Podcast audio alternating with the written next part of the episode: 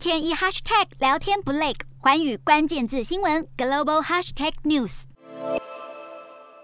美国司法部在十六号起诉五位嫌犯，指控他们代理中国政府在美国搜罗与打压异议分子的活动。被起诉的五人分别有中国籍的孙强和林启明，目前还在逃亡中；而王书君、刘凡和兹布里斯已经遭到美方逮捕。其中现年七十三岁的王书君还是一位民运人士。据法庭文件描述，此案是中国跨国镇压计划的一部分，但牵扯美中两国的案件还不止如此。一名美国海军上尉杨帆因为替中国公民购买了两把手枪，并谎报。买家身份，在十七号遭到定罪，判处四年徒刑。美国警告，这些案例都对国安构成重大威胁，威权国家进行跨国清算的现象更是不断增加。